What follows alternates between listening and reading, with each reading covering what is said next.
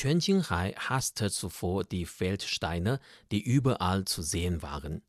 Der 48-jährige Bauer betrachtete sie als Stolpersteine, die die Verbindung seines abgelegenen Dorfes in der nordwestchinesischen Provinz Gansu mit der Außenwelt erschwert hatten. Aber nachdem alle Dorfbewohner in neue Wohnungen in lebenswerte Regionen umgesiedelt worden sind, gelten die einst störenden Steine als wertvolle Ressourcen.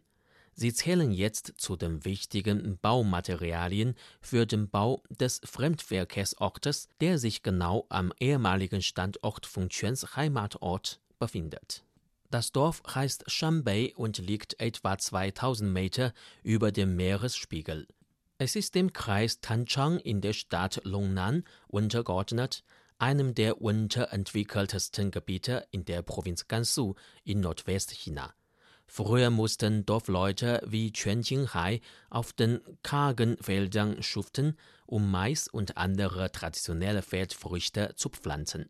Dennoch konnten sie nur eine klägliche Ernte nach Hause bringen.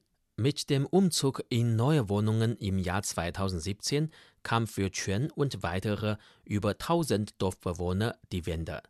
Es handelt sich dabei um ein Projekt der Umsiedlung armer Bewohner aus unwirtlichen Regionen, das hauptsächlich von der lokalen Regierung finanziert wird.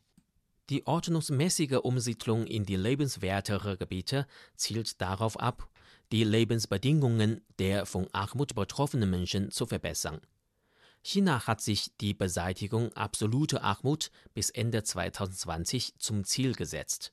Vor diesem Hintergrund wurde das Entwicklungsmodell in vielen armen Gebieten angepasst. Der Agrartourismus basiert auf der lokalen, primitiven Landschaft. Da China sich zum Ziel gesetzt hat, die absolute Armut bis 2020 auszumerzen, haben verarmte Gebiete ihre primitiven Landschaften für die Entwicklung des ländlichen Tourismus genutzt. Zum Beispiel hießen die Dorfleute in Shanbei ein Tourismusunternehmen aus dem südwestchinesischen Chongqing willkommen, das ein Auge auf das touristische Potenzial des aufgebenden Geländes im Dorf geworfen hat. Trotz der Entlegenheit ist es mit üppiger Vegetation bedeckt. Das angenehme Klima und die schöne Landschaft gelten auch als Attraktion für Touristen, sagte Qiu Benliang, der Geschäftsführer des Unternehmens.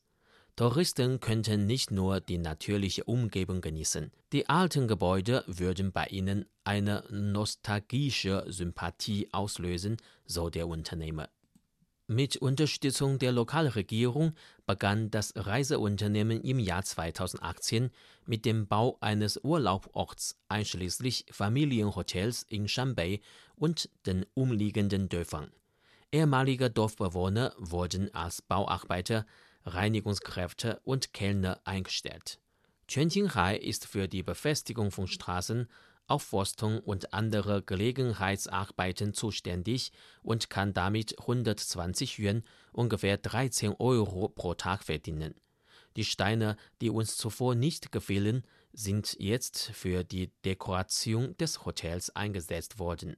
Sie werden als ein Symbol unseres einst felsigen Dorfes betrachtet, sagte Chen.